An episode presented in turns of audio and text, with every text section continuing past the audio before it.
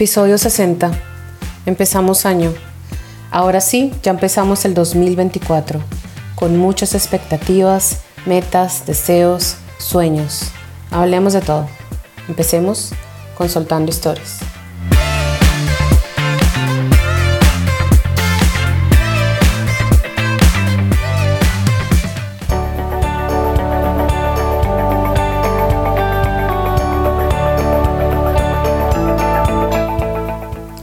Este espacio surge de la necesidad de comunicar, de querer expresar ideas, contar anécdotas de vida, entender por qué pasan algunas cosas y quizás encontrar en estas charlas una respuesta a situaciones de vida.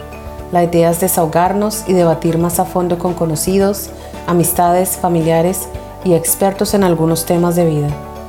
Hablar sobre cosas que nos gusta y que no nos gusta tanto con este podcast los invito a que recuerden tantos momentos de su propia historia, a que se conozcan más a fondo, resolvamos dudas charlando y podamos enriquecernos con más información. Así que bienvenidos a Soltando Historias.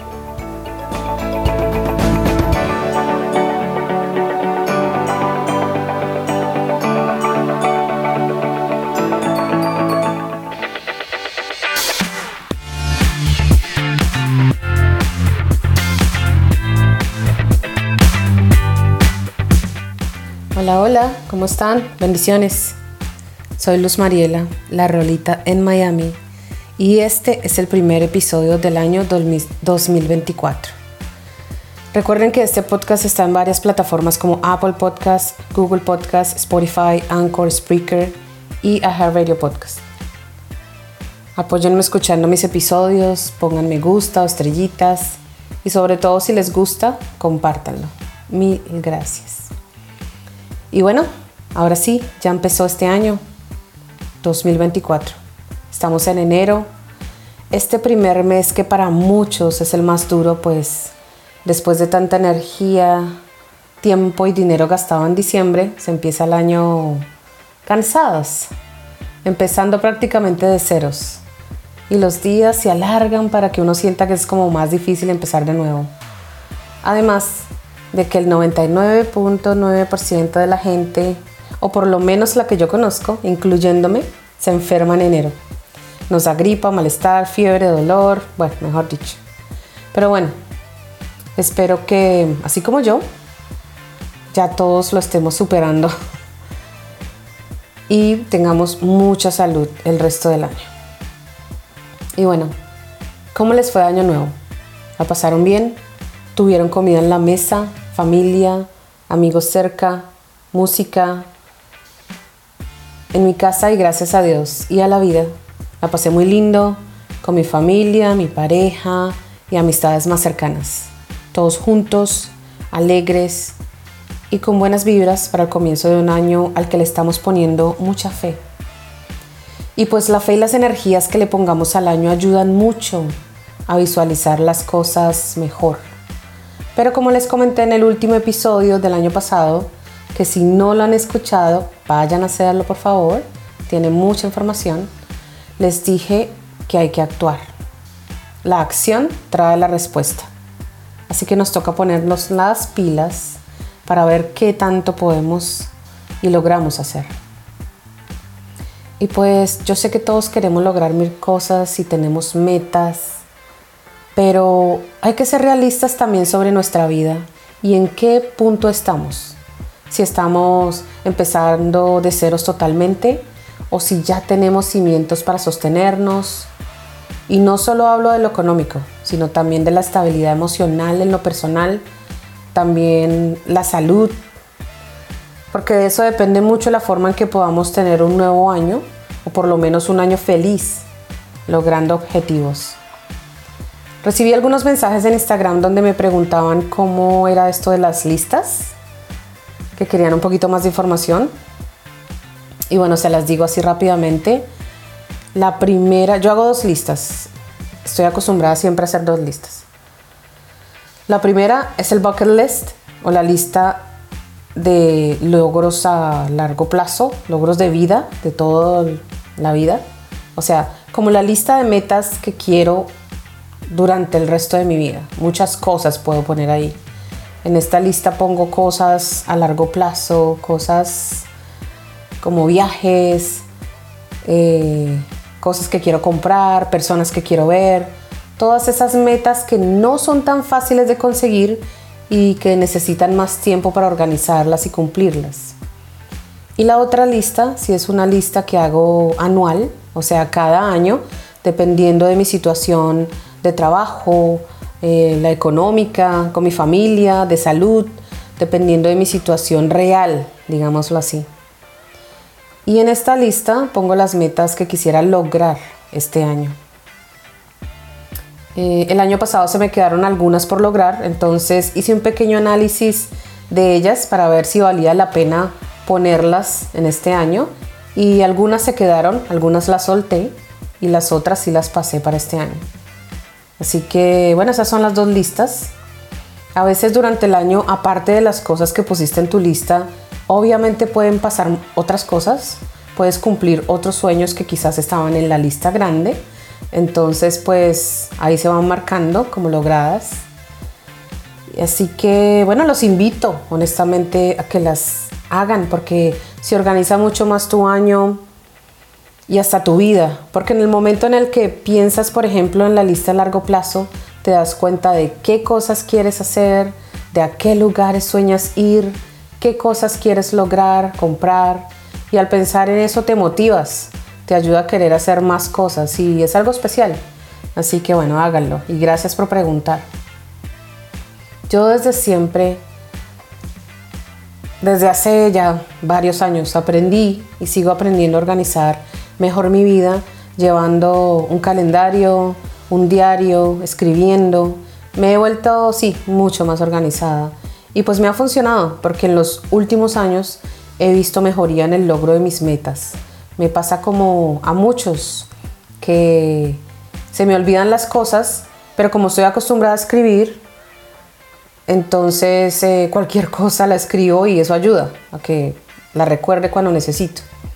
Sin embargo, aclaro que respeto totalmente al que no siga esto, al que no sea organizado o no escriba o no use un calendario o planifique sus viajes, sus cosas, su vida. O sea, totalmente eh, respeto eso, cada quien es un mundo diferente y el punto está en eso, en saber respetar. Y Ahora que hago el comentario de saber respetar, quiero soltarles algunas cosas que vi y escuché en los últimos días del año que me hicieron pensar, porque la gente tiende a fin de año a hacer comentarios según cómo estuvo su año, a sacar conclusiones. Y algo que vi mucho es que aunque pasen los años y veamos cómo van cambiando las cosas y las personas, Todavía seguimos con la terquedad de querer imponerle a los demás cosas que deben hacer o decir, que no les nace. Todavía en la familia, por ejemplo, le decimos al hermano, a la tía, a la prima, que vaya a la reunión familiar, que no sea así, que perdone, que acepte a la familia. Pero, ¿y si no quiere?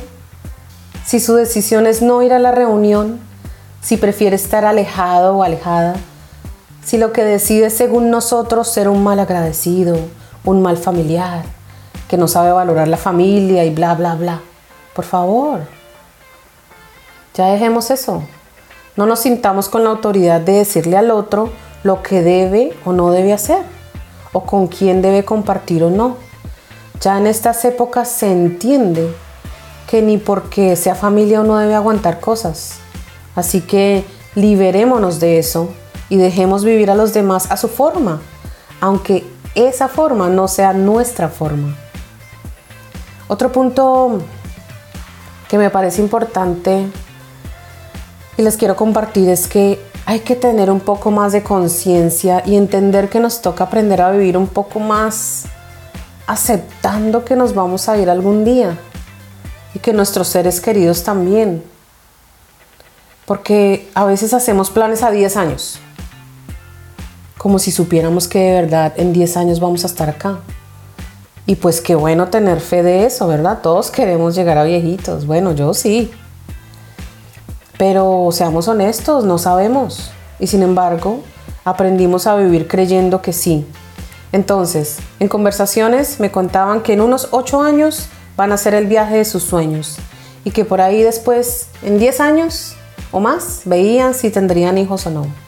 Y pues yo pensando, ¿por qué no empezamos a trabajar y organizar nuestros sueños en un tiempo más corto? En dos años, por ejemplo, hay como más opción, ¿no? A mí ya me parece que 10 años es mucho para esperar a hacer algo. Y bueno, como siempre, esto es solo mi opinión nada más. Pero es para que lo tomemos en cuenta, esto del tiempo. Algo que normalmente la gente hace mucho, sobre todo en diciembre, es quejarse.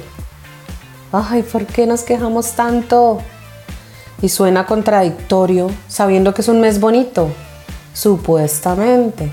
De decoración, comidas, músicas, reuniones familiares.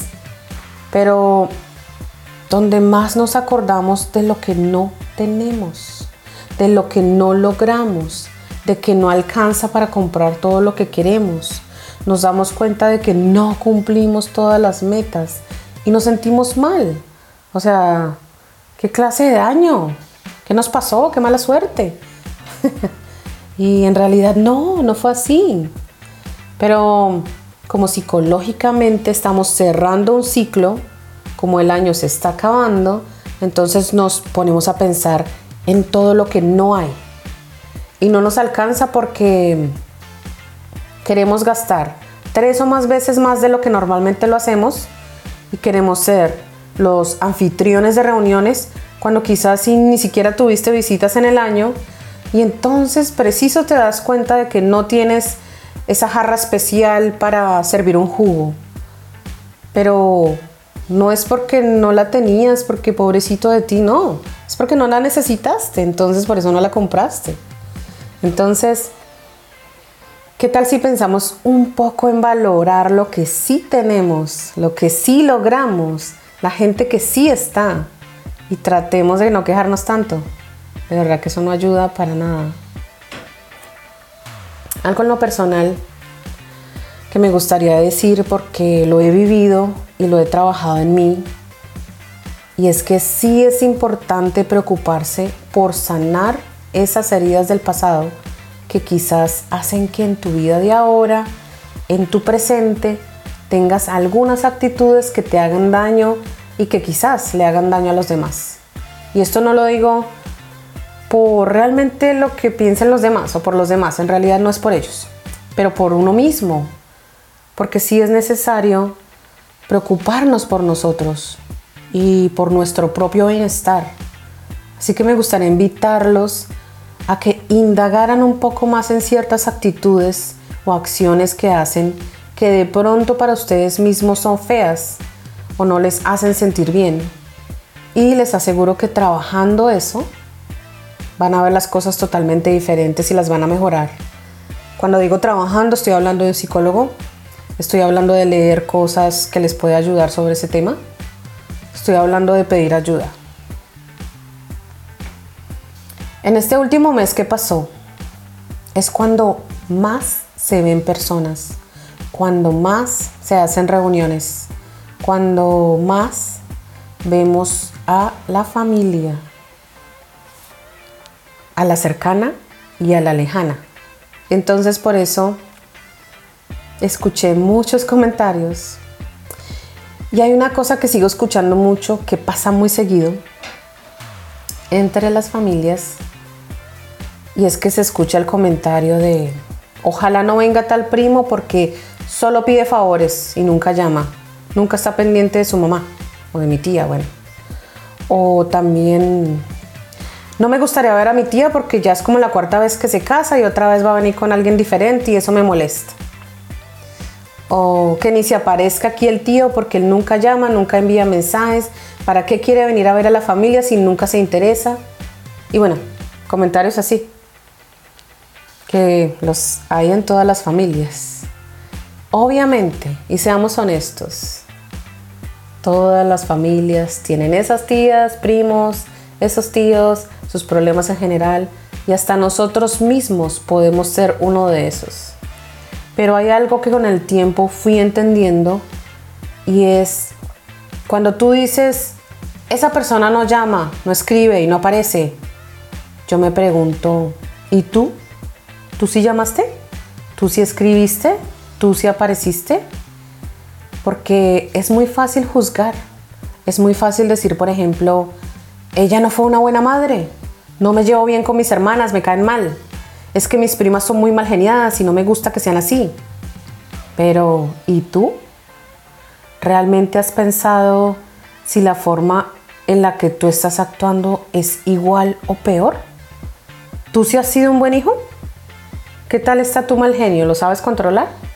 Te caen mal tus familiares, pero ¿y la forma en la que tú actúas es para que tú les caigas bien? Y es por esta razón, al ir pasando los años, me fui dando cuenta de que se escucha esto muy seguido. Y yo en lo personal decidí no hacer lo mismo que critico de los demás. Porque obviamente pues yo también lo hago, ¿no?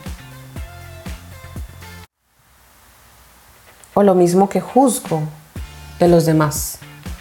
Porque tristemente ya estamos acostumbrados a juzgar. Entonces, si, esa, si esa persona no me llama, no me escribe o no se preocupa, yo no voy a ser igual a esa persona. Yo tengo que ser mejor. Yo tengo que sentir que, por ejemplo, si mi papá no es un buen papá a mis ojos, yo sí quiero ser una buena hija.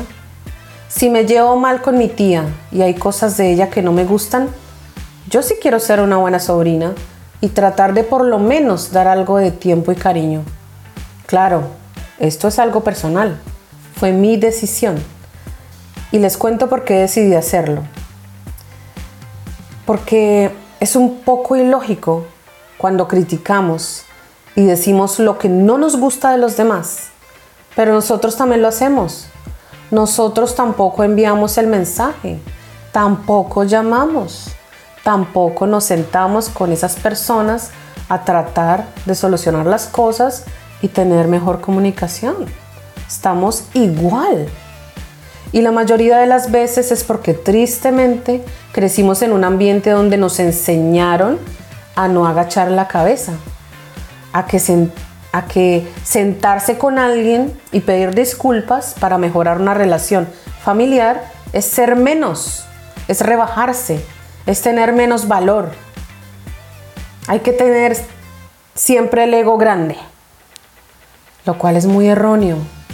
Y me he dado cuenta de que las veces que le he pedido a ese otro familiar que se siente conmigo, que hablemos, que he pedido disculpas y que le he pedido que mejoremos la relación, sí ha valido la pena, porque me ha hecho sentir una satisfacción increíble, me ha permitido ser mejor persona.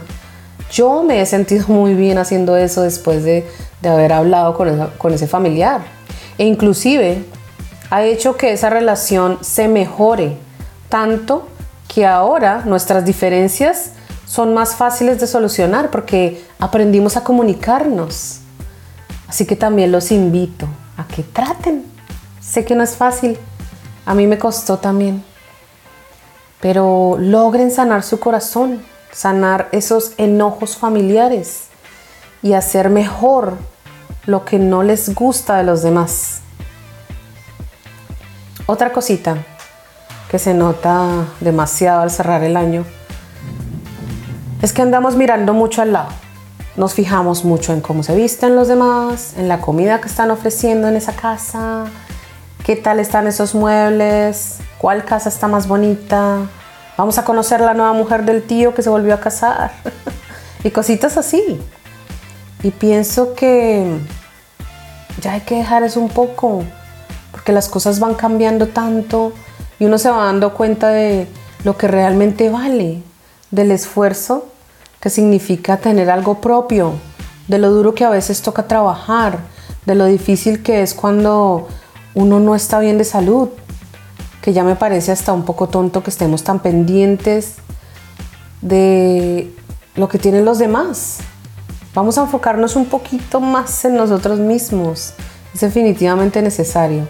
Les aseguro que al enfocarnos, cuando se den cuenta de cómo está su vida, de las cosas que ustedes mismos están logrando, es que ni siquiera les va a salir críticas hacia los demás, porque es una mejoría grandísima. Bueno, creo que en general esos son como los puntos más importantes de las cosas que más se hablan al finalizar el año, sobre todo debido a las reuniones, cuando hay personas que no se ven muy seguido.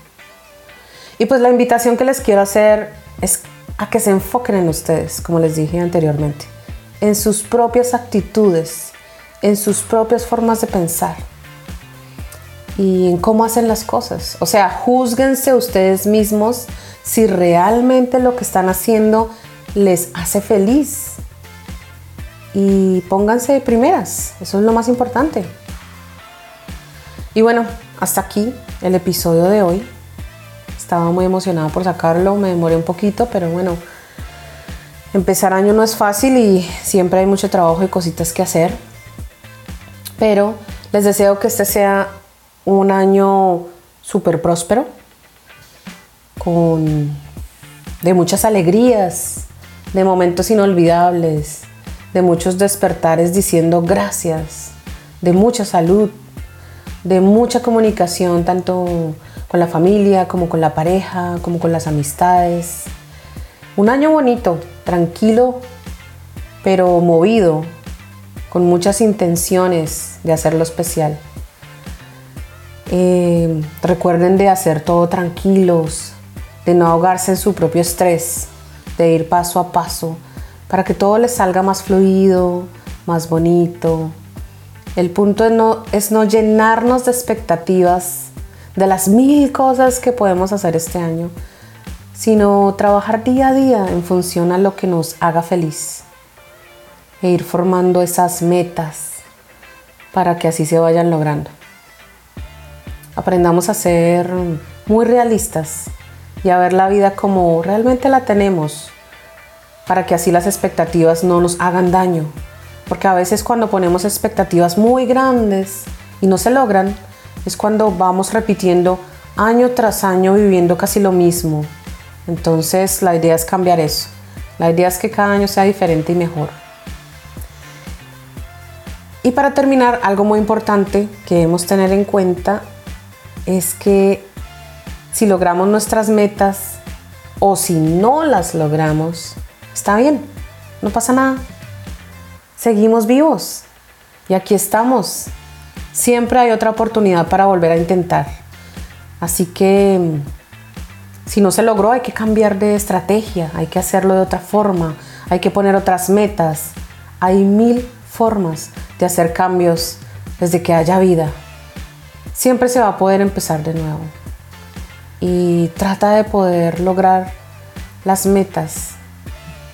Siempre tengan en cuenta que estamos vivos, eso es muy importante. Les cuento que ya tengo el primer episodio del año de Soltando Historias Criminales, donde voy a soltar dos historias criminales de deportistas. Así que muy pronto saldrá. Quiero seguir con eso me gusta mucho este tema y bueno, los que les guste, gracias por el apoyo. Por ahora, no es más.